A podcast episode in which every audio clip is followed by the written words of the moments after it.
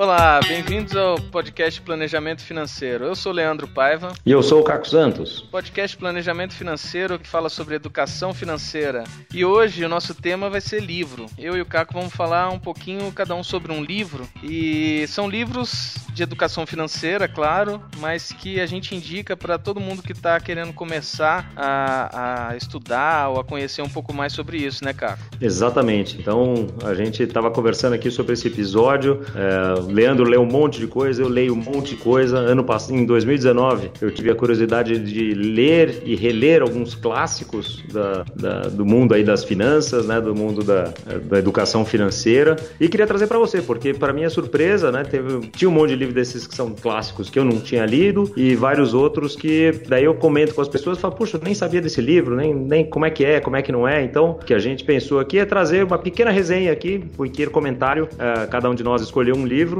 desses clássicos e vamos trazer para você aqui nossos pensamentos sobre eles. Isso aí. E no final ter um, vai ter um convite especial para você ouvinte que está ouvindo esse episódio uh, na época do lançamento dele.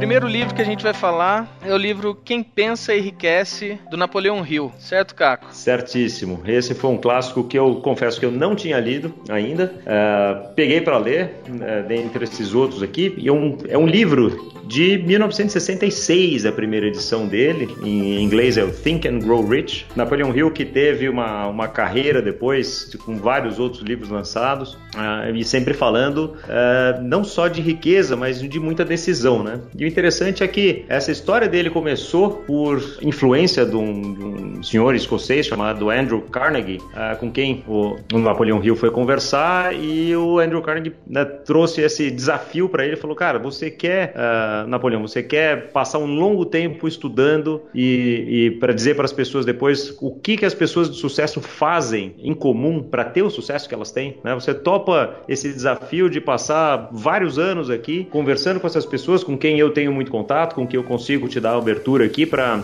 fazer isso? E ele topou. E no final das contas ele passou mais de 20 anos conversando com 500 pessoas, mais de 500 pessoas aí muito ricas, uh, para entender. Foi entrevistando essas pessoas e, e recolhendo muita informação informação sobre, vamos, o que, que são as coisas comuns né, que essas pessoas fazem, o que, que elas têm é, de características e que outras pessoas poderiam também copiar e, e, e, e também serem ricas, né, e também terem sucesso na vida e também terem uh, seus objetivos cumpridos. Que na verdade a, a riqueza que ele fala aqui nesse livro não é só riqueza monetária, não é só riqueza de dinheiro, né, mas é uma riqueza de vida, de padrão de vida, de ter liberdade e de fazer as coisas com as quais você sonha. Não, e é interessante que o Napoleão Hill, ele nasceu no século XIX, né? Então, quando ele começou a, a trabalhar com isso, a, a, escrever esses livros, a procurar isso, foi no começo, no começo do século XX, né? Ele já tinha uh, 20 e poucos, 30 anos. Então, ele conseguiu pegar pessoas riquíssimas e conhecidas, como, por exemplo, Rockefeller. Ele chegou uma das pessoas que ele conheceu foi o Rockefeller, que ele entrevistou. Ele pegou essa época do começo do século XX, onde os Estados Unidos estava crescendo muito tinha uma expansão por causa da guerra, né, da Primeira Guerra, mas ele também pegou a crise de 29, pegou o, renascimento dos Estados Unidos, então ele conseguiu pegar através desse tempo todo muitos tipos, né, de situação e de pessoas uh, passando por momentos de bonança, por momentos de crise. Tanto quando ele escreveu o livro em 66, né, ele já estava com 80 e tantos anos, uh, a experiência, a bagagem que ele tinha era gigantesca, né? Exatamente, ele lançou esse livro em 66, um livro que foi escrito por praticamente por, por 20 anos, né? Que ele veio fazendo essa, essa pesquisa toda e,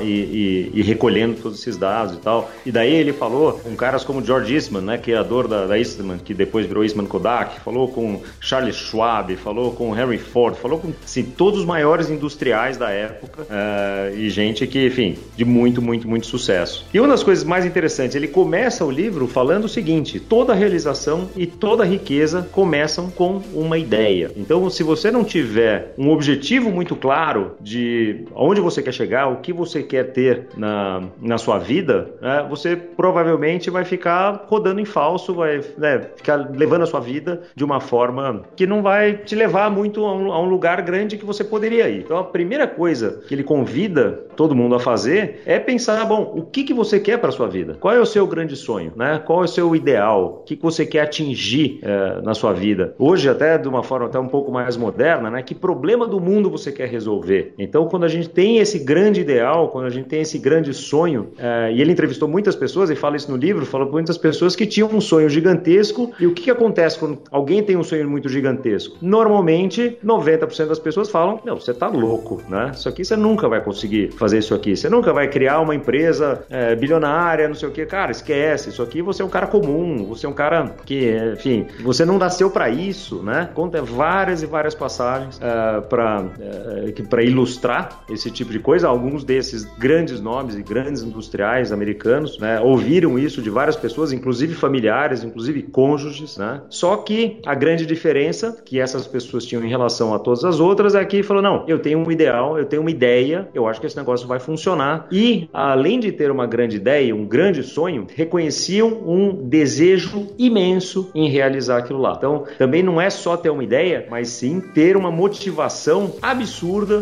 para fazer aquela coisa acontecer. Isso me lembra uma coisa muito simplória que aconteceu há uns 20 anos atrás. Tava eu e dois amigos, aliás, abraço para eles, pro Glenn e pro Ale Laceda. A gente tava na Nova Zelândia e a gente alugou um carro e tava indo para um, pra um determinado local. Só que a gente se perdeu. Então, chegou um determinado momento que tinha um desvio, tinha um local para ir para esquerda, para direita, podia ir reto, e a gente ficou naquela indecisão. É, e aí, a gente vai reto, vira? Um deles soltou uma frase que ela é simplória, mas ela é fantástica. Ele falou o seguinte: virar é para quem sabe para onde tá indo. Se eu não sei para onde tá indo, por que, que eu vou virar? Eu vou reto. Se eu não sei, então assim. Sensacional. Imagina, sensacional. Ela é de uma simplicidade tão grande, mas é de uma sabedoria. É igual isso aí. Se eu não sei para onde eu tô indo, se eu não sei meu objetivo, eu não vou fazer desvios no caminho, eu vou simplesmente seguir o fluxo, né? Exatamente, exatamente. Então por isso que ele sempre fala, e a, e a primeira coisa, e ele bate nisso né, em boa parte do livro, você tem que começar sabendo o que, que você quer da sua vida. Então qual é os, a sua meta pessoal, e daí não adianta, puxa, eu quero ser rico, né? Essa não é uma meta. Ah, eu quero ser presidente de uma empresa. Não, você tem que ser o mais preciso possível com aquele seu objetivo. Então se você quer ser rico, o que, que é ser rico para você? Ter 10 milhões, ter 100 milhões? ter um bilhão, o que, que é ser rico para você? Né? Então, defina, eu quero ser presidente de uma empresa, que tipo de empresa? Eu quero ser uma empresa de serviços, eu quero,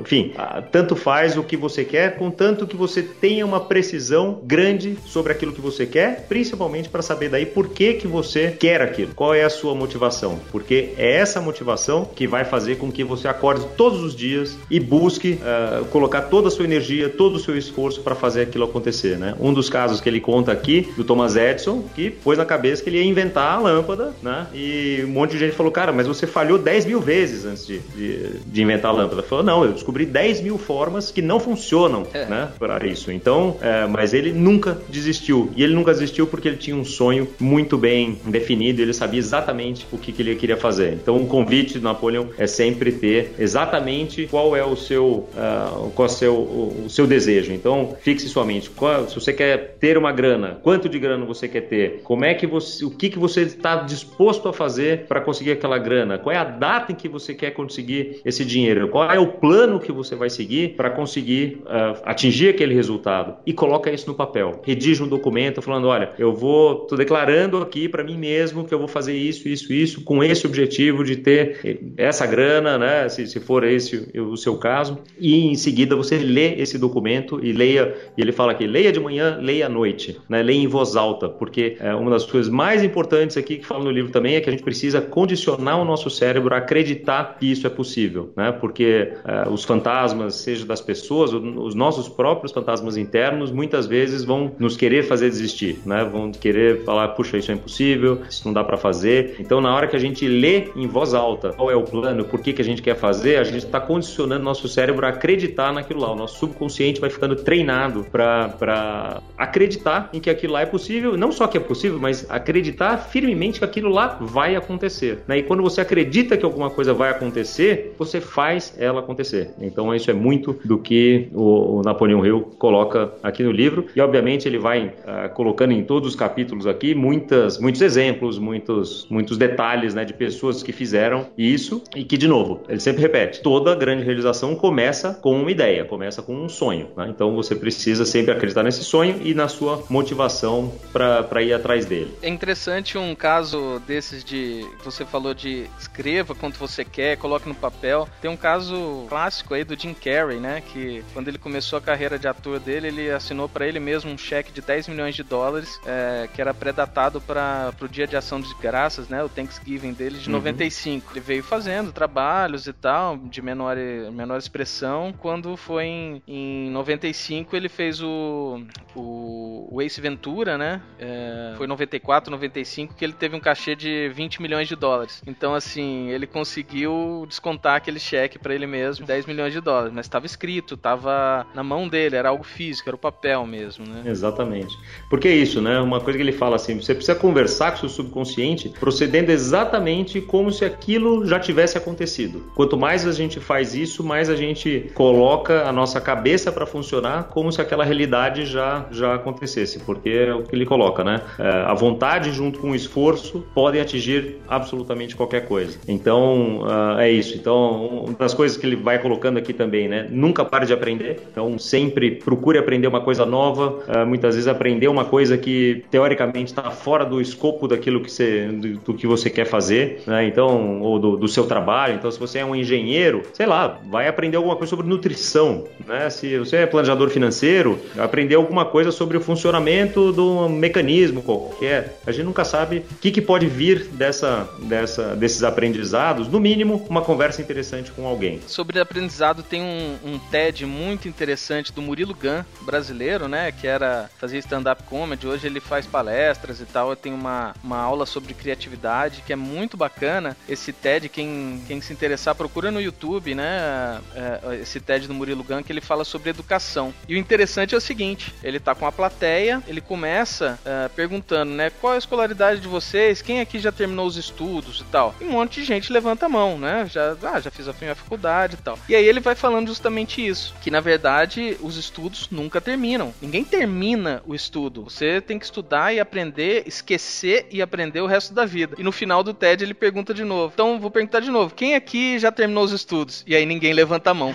Ninguém levanta a mão, porque a gente pode aprender e olha, e é uma das coisas que até, enfim, depois de ler esse livro, eu já vinha fazendo isso, mas é impressionante o que existe de conteúdo gratuito na internet para a gente ouvir, seja de podcast, de YouTube, o que quer que seja. Tem muita, muita coisa que você aprende sobre o que você quiser. Na verdade, o Simon Sinek, que é um cara que eu adoro, que eu sigo com todas as forças, fala: nunca antes na história da humanidade você eh, conseguiria levar o conhecimento humano dentro do bolso. É o que a gente faz hoje com um celular ligado à internet. Então, é. você está lá na, na, fila do banco, você está em qualquer lugar, né? a gente pode, enfim, usar esse tempo para se distrair, jogando um joguinho, ou pode abrir um, uma resenha de um livro, pode assistir um filminho de YouTube, é, ver alguma coisa interessante. Então, realmente, aprender alguma coisa nova todo dia virou um mantra para mim também depois de, de, de, ler esse livro, porque sempre tem alguma coisa nova e interessante para uh, é, olhar. Dentro disso, né, a gente tem que ter um autoconhecimento. Outra coisa que o Napoleão fala aqui, autoconhecimento. Né? Então, a gente precisa entender quais são as nossas forças, nossas fraquezas, o que, que a gente é bom, o que, que a gente não é. Então, autoconhecimento é fundamental para qualquer processo de, uh, de, de crescimento, né? Porque a gente precisa saber aonde investir, né? Então, a gente precisa ser muito honesto uh, com a gente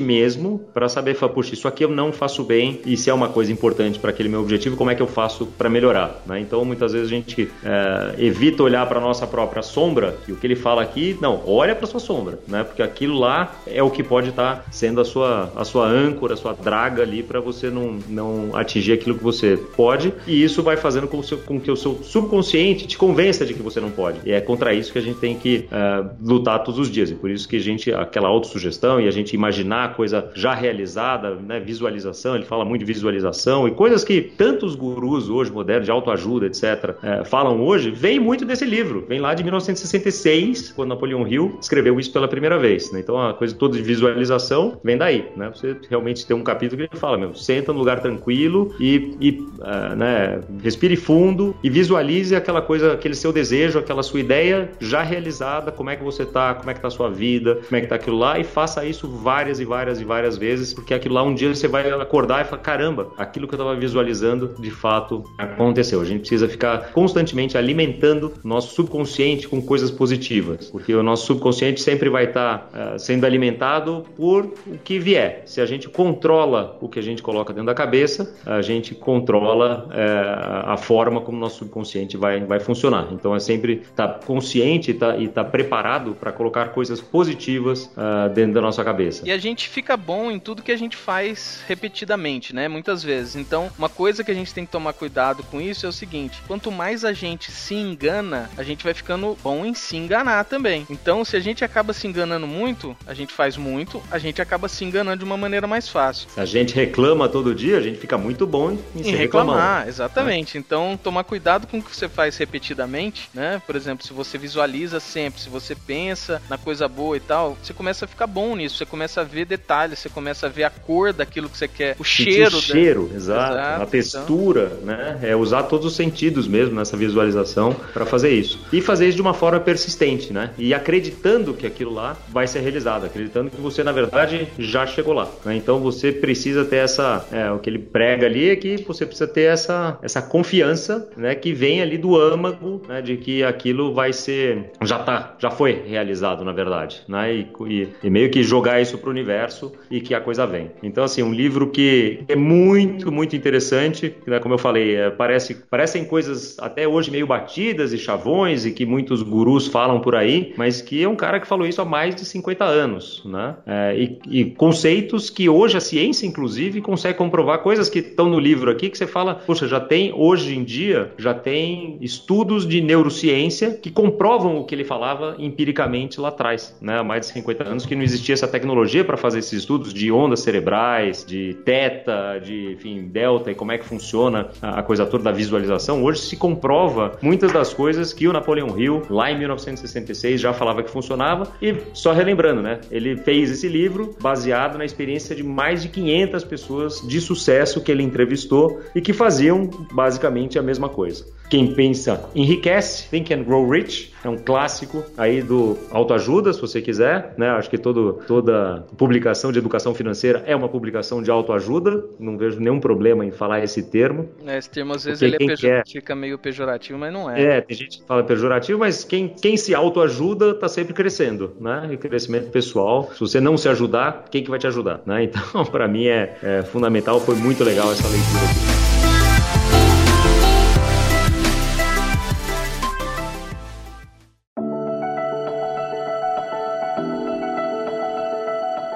E você, Leandro? Você tem um clássico que você vai contar aqui também para o nosso ouvinte, né? Que, que todo mundo deveria ler também. Exatamente. A gente vai falar também do maior clássico, eu acho que é o livro que ano passado foi o livro mais é, citado aqui no podcast, né? Que é o Pai Rico, Pai Pobre, do Roberto Kiyosaki. O livro já tem mais de, de 20 anos aí, 25 anos de, de existência. E basicamente ele traz os mesmos conceitos que a gente acabou de falar agora no livro do, Na, do Napoleão Hill, só que de uma maneira diferente, com um enfoque enfoque diferente, mas os conceitos são basicamente iguais. Aliás, qualquer livro de, de educação financeira ele tem que trazer esses mesmos conceitos porque eles não são diferentes. Eles vão te trazer, lógico, de forma diferente, com ênfases diferentes, mas isso é importante também. Tem um, uma pessoa que diz da teoria dos múltiplos impactos, que talvez você não seja impactado na primeira vez que você ouve ou você lê sobre aquele assunto, mas se você ouvir várias vezes de forma diferente, com viés diferentes e tal, você acaba sendo impactado por aquela informação. Então, por isso que é interessante você ler vários tipos de livro, né? Mas falando especificamente sobre o Pai Rico, Pai Pobre, a história é bem simples, né? É, ele conta a história de quando ele era garoto no Havaí e que ele tinha dois pais, um pai rico e um pai pobre. O pai pobre, entre aspas, né, era o pai dele é, mesmo, o pai dele de sangue, que não era pobre, na verdade. Ele tinha um bom salário, trabalhava para o governo, mas ele tinha uma cabeça de pobre, né? Que é o que ele explica durante o livro. E o pai rico era o pai de um amigo dele, que era um empresário local, que depois se tornou o homem mais rico do Havaí, e ele explica, vai explicando para as crianças, para ele, para o amigo dele, como se tornar uma pessoa rica. E o interessante do livro é que ele, ele em algum momento ele coloca até esse questionamento, né?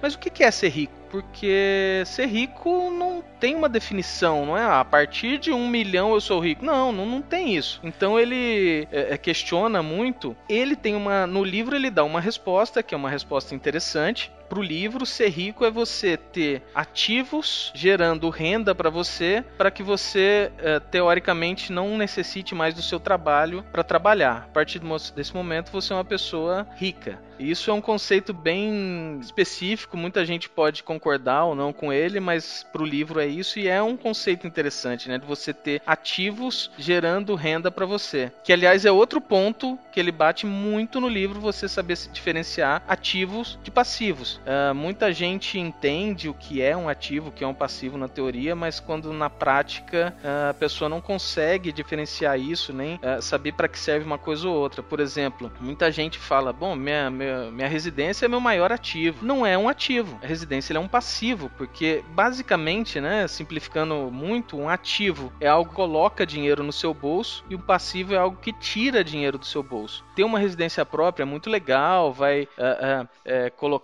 colocar, uh, você vai colocar, vai montar a casa do jeito que você gosta, você vai realizar vários sonhos, mas ele é um passivo que você vai gastar com IPTU, você vai gastar com luz, com água, com desvalorização, manutenção, manutenção então, assim, ela não está trazendo dinheiro para você. Já um imóvel que você coloca para alugar, ele é um ativo, porque ele está gerando dinheiro para você. Então, essa, essa diferenciação é muito interessante. Ele fala muito, muito no livro nisso, ele bate demais nisso, que as pessoas que têm pensamento de rico, elas, primeiro, quando elas ganham dinheiro, elas pensam em comprar um ativo, para que ele, o dinheiro trabalhe para você. E quem tem o pensamento de pobre, compra um passivo. E você acaba, esse, esse dinheiro não vai trabalhar para você e vai te trazer mais dívidas. Então, é, é assim, simplificando o livro, né, como um todo, esse é basicamente o pensamento do rico e o pensamento do pobre. É, tem uma frase no livro que eu gosto muito, que me impactou demais, é, que foi a seguinte: os ricos não trabalham por dinheiro, né? Eles não se, eles não, é, é, não são ser, é, servidores do dinheiro, e sim fazem com que o dinheiro sirva a eles, né? E é tudo uma questão de mentalidade, né? Como é que você encara o dinheiro? Você trabalha para pagar conta, né? Ou você trabalha para comprar ativos e ter uh, um fluxo de dinheiro entrando, independente depois de, de, você fazer isso ou não. É óbvio que você não vai começar né, a sua vida, a sua carreira, traz isso no livro também, e a gente tem diversos exemplos aqui também de, de clientes e tudo mais. Não é que você vai, pô, tá bom, eu tô começando a, a cabeça da faculdade, eu comecei a empreender e tô começando a ganhar dinheiro. Não, você vai ter que trabalhar muito, ralar muito, né, para poder ganhar dinheiro através do seu trabalho para comprar ativos em que em algum momento vão render mais para você do que o próprio trabalho, né? Então é isso que, que ele prega. E, e, ter várias fontes de receita também, né? É, e ele dá um exemplo muito bacana disso no livro, que é o seguinte: ele fala assim: se você é um construtor e você quer construir um prédio do tamanho do Empire State, por exemplo, a primeira coisa que você tem que fazer é cavar muito no terreno, construir um alicerce muito sólido para depois você erguer o prédio. Mas se você vai construir uma casa térrea, você não precisa cavar um alicerce do tamanho de, né, do alicerce do Empire State. Mas o que normalmente as pessoas fazem é o seguinte: elas no começo da vida vão ter só uma casa, né? Então elas constroem um alicerce pequeno, mas depois querem construir um prédio em cima desse alicerce. E aí a coisa desmorona. Então, uh, por isso que é interessante que esse pensamento de rico e pobre, né? E isso não quer dizer ter dinheiro ou não ter dinheiro, quer dizer o pensamento, o tipo de pensamento. Os ricos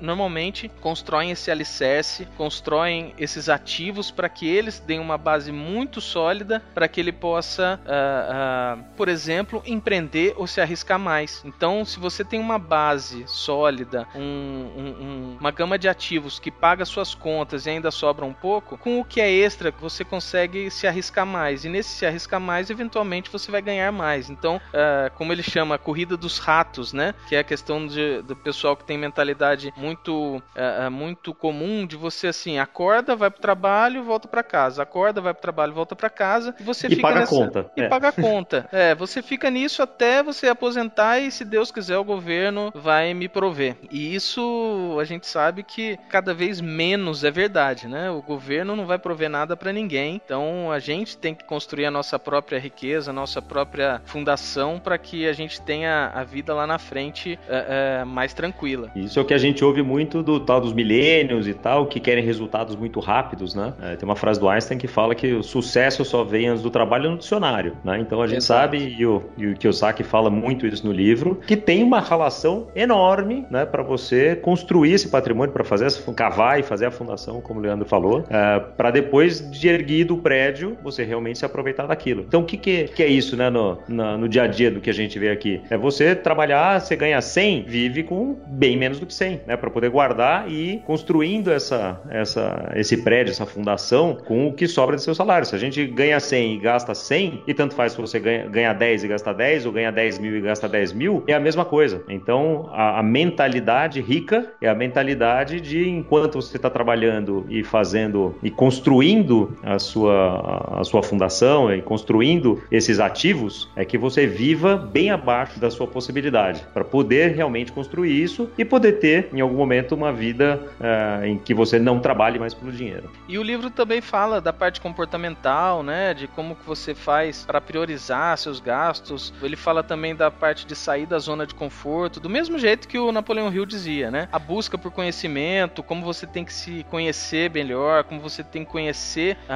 o mundo financeiro, né? Ter a educação financeira. Ele bate muito nisso que uh, o pai rico dele no livro não teve uma educação formal tão grande quanto o pai pobre dele. O pai pobre era um cara letrado, um cara que tinha mestrado, doutorado, com conhecimento educacional riquíssimo, mas ele não tinha estudado finanças pessoais. Já por outro lado, o pai rico, ele, pelo destino, pela no livro ele conta isso melhor, ele acabou estudando as finanças, como você lida com dinheiro, começou a estudar dinheiro. Então isso lhe trouxe uma uma, uh, uh, uma facilidade de lidar com o dinheiro muito maior do que uma pessoa que lida que lidava só com a teoria, né? E isso é muito interessante. Ele conta tem uma passagem do livro também que ele fala o seguinte, que é uma provocação uh, muito interessante, que é para quem você trabalha. Normalmente a gente fala, bom, eu trabalho para mim. Então, ele coloca isso em xeque durante, o livro, porque ele fala muito de empreender, de você é, é, ter seu próprio negócio, mas ele diz, mesmo você não tendo seu próprio negócio, mesmo que você seja CLT, você tem que diferenciar a sua profissão do seu negócio. E o seu negócio é você. Então, para quem você trabalha? Que normalmente as pessoas não pensam com a cabeça de que a gente trabalha pra gente mesmo, né? A gente trabalha primeiro para alguém, porque uh, eu vou trabalhar na empresa de alguém, então o meu esforço, o meu sucesso vai trazer ganho também para outra pessoa. A gente trabalha para o governo, que a gente paga muito imposto, e a gente trabalha para o banco, porque a gente pega empréstimo, a gente faz dívida com cartão. Por exemplo, o maior sonho de todo mundo que é comprar uma casa, normalmente a gente faz uh, um financiamento. O que, que a gente está fazendo? Trabalhando para o banco nesse momento. E ele diz isso no, no livro, que a gente se joga lá para baixo. A gente antes trabalha para os outros, para o governo e para o banco. E que nós somos os últimos da fila. E a gente, isso não é uma questão de, ah, eu ganho pouco, eu ganho muito. Não, é uma questão de mentalidade. Como você falou, se eu ganho 10, se eu ganho mil, se eu ganho 10 mil ou 100 mil, não faz diferença. O que faz diferença é você saber que se você se pagar primeiro, se você construir os alicerces certos, você vai conseguir lá na frente sair dessa corrida de ratos. E isso ele bate bastante no livro, é muito interessante. Exatamente. E o que ele fala, né? 90% dos americanos têm problemas financeiros porque eles jogam para não perder, jogam na defesa, eles não jogam para ganhar, né? E daí, inclusive, enumera quais são os grandes bloqueios, né? Da, por que que isso acontece? É medo, é um cinismo, né? De ficar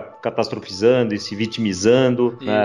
até uma preguiça, né? De ir atrás, de achar que né, não, não, não é possível, que não dá para fazer, que o Napoleão Hill fala bastante, você tem que né, ter o foco muito, muito certo ali, os, os maus hábitos e a própria arrogância de achar que, puxa, tá tudo certo e, e, e que eu sei fazer e sem, sem correr atrás, né? Ele diz uma coisa muito interessante no livro que o maior motivador para a gente trabalhar ou para a gente investir ou qualquer coisa é o medo. E se quando o seu maior motivador é o medo, você não se arrisca. E por não se arriscar, você não consegue atingir uh, uh, as melhores performances. E ele mostra vários exemplos disso no livro, mas do mesmo jeito que, que a gente. Ele, ele questiona: por que, que você vai para o trabalho? Bom, é pro medo de você não pagar suas contas no fim do mês. Então, o nosso motivador maior acaba sendo o medo, e a gente tem que quebrar essa, essa motivação de ser o medo. Como que a gente quebra isso? Conseguindo uma base sólida que vai te dar uma, um sustento para que você possa arriscar sem medo ou com um medo menor. É lógico, isso não é do dia para noite, isso não acontece é, de uma maneira fácil, mas a partir do momento que você toma conhecimento de que isso não é algo, não é um segredo, isso é, é comum para todas as pessoas, você consegue começar a trabalhar isso aí, né? Exatamente. Daí, enfim, e ele termina, né? Eu acho muito legal porque, assim como Napoleão Hill, assim como vários outros livros de, de finanças que a gente vê aqui, a gente vê que é o hábito, a coisa diária, são as pequenas decisões, o que a gente acha que são pequenas decisões que vão levar a gente a fazer sucesso ou não. Gosto de um cara que fala que primeiro a gente forma nossos hábitos, depois os nossos hábitos nos formam, né? Então, aquela coisa, né? cada, cada real que que você ganha, você tem que decidir se você quer ser rico, ser pobre ou ser, enfim, classe média com aquilo lá. Se você quer pagar conta com aquilo lá ou se você quer pegar um pedaço desse real e construir alguma coisa. Então é, é a mentalidade e, e são nas, nas, ditas pequenas decisões ali que você vai, você vai saber. Você vai tomar um cafezinho na empresa, que já está pago pela empresa, ou você vai pagar, parar numa grande cafeteria e pagar 18 reais no café. É você quem vai decidir o que, que é mais importante para você, né? Mas qual é a sua mentalidade? Para que, que você está trabalhando e quem trabalha para quem? Você trabalha para o seu dinheiro ou o dinheiro trabalha para você, né? Um, um, dos exemplos aqui que eu acho bacana aqui que você comentou é de entender, que você falou de entender do seu próprio negócio e tal, né? Uh, eu me lembro muito do, de quando eu era pequeno, eu via um, eu morava perto no mercado municipal lá em Santo Amaro e eu via que o dono do açougue era um cara que tinha muito dinheiro, é um cara que, meu, tinha um, um bom carro, ele assim, é, é, ele, ele sabia fazer conta de mais e menos, um cara que não tinha faculdade, uh, mas mas ele tinha uma cabeça de fazer o negócio dele prosperar. Aquele açougue lá, enfim, cresceu demais. A gente sempre tinha as melhores carnes que tinham lá. Minha mãe era assim super é, freguesa de lá. É, e tinha um cara que morava na minha rua, que era um super executivo de uma empresa, mas que eu via que o cara tava sempre, cada vez que eu, que eu conversava com ele, eu já era jovem ali que tava começando a trabalhar, eu via que o cara tava sempre enrolado, né? Teoricamente com faculdade e tudo mais, mas porque ele não entendia a questão básica das finanças de fazer o dinheiro trabalhar para você ou, ou você trabalhar pelo dinheiro, né? Ele claramente, esse, o vizinho estava na corrida dos ratos e o açougueiro, né, teoricamente uma pessoa muito mais simples, já tinha entendido todo esse conceito. É, e tá aí uma dica para você que é estudante, principalmente que é estudante universitário. Cobre da sua faculdade, da sua universidade, que tenha cursos de finanças pessoais ou que tenha cursos de finanças para você utilizar na sua vida profissional, porque a gente cansa de ouvir dos nossos clientes aqui que nunca teve na faculdade nenhuma abordagem sobre a parte financeira. E essa é uma parte essencial, não tem como você separar sua profissão da parte financeira. Então, uh, cobre das pessoas da sua faculdade, porque isso é muito importante mesmo para você sair de lá com pelo menos uma, uma ideia de por onde começar, o que, que eu faço com o dinheiro. Pô, mês que vem eu abri minha portinha, ganhei rios de dinheiro, o que, que eu faço? Saio gastando? Invisto? O que, que eu. Então, é bastante interessante. Aproveita essa oportunidade, fale com o pessoal da sua faculdade. Eu